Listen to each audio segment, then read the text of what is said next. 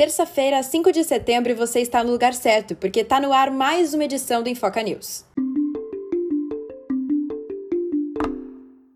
Câmara discute mudar cálculo de imposto cobrado por estados para baratear a gasolina.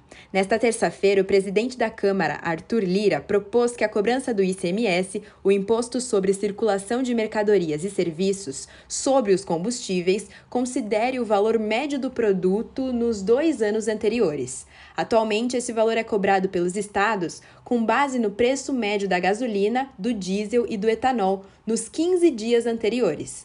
Essa mudança seria uma forma de reduzir a variação nos valores, mas pode gerar perda de receita aos estados.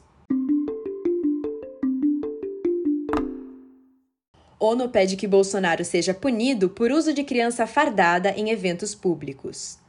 Na última quinta-feira, 30 de setembro, uma criança vestida com a farda da Polícia Militar de Minas Gerais e com uma arma de brinquedo nas mãos subiu ao palco ao lado do presidente Jair Bolsonaro em um evento em Belo Horizonte.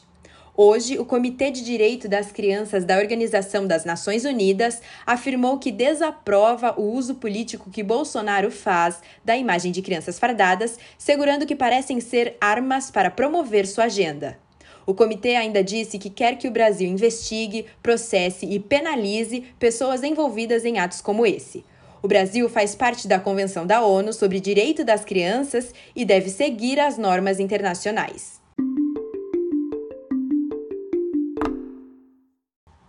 SP e Rio estudam flexibilizar o uso das máscaras. Duque de Caxias já suspendeu o uso obrigatório para locais abertos. A Prefeitura de São Paulo avalia flexibilizar a obrigatoriedade do uso de máscaras em locais públicos. A medida ainda está sendo estudada, mas até o momento não há uma data, segundo o secretário municipal da Saúde, para que seja aplicada. Já a Prefeitura de Duque de Caxias, no Rio de Janeiro, publicou um decreto desobrigando o uso de máscaras na cidade, que tem cerca de 924 mil habitantes.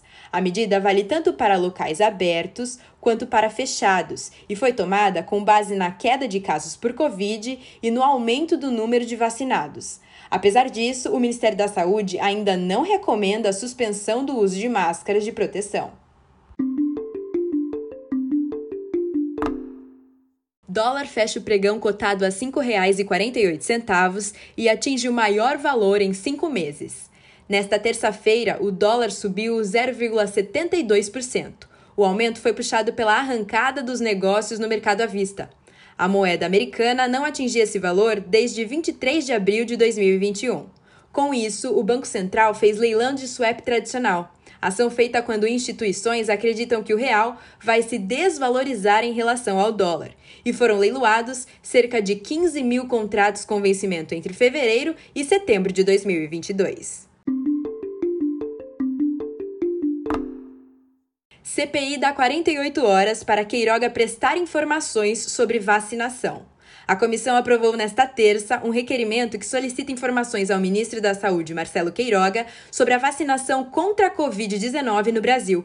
Segundo o requerimento, a pasta deverá fornecer dados sobre o Plano Nacional de Imunização para o ano que vem, os estoques de vacinas ainda para este ano e justificar o cancelamento do uso da Coronavac em 2022.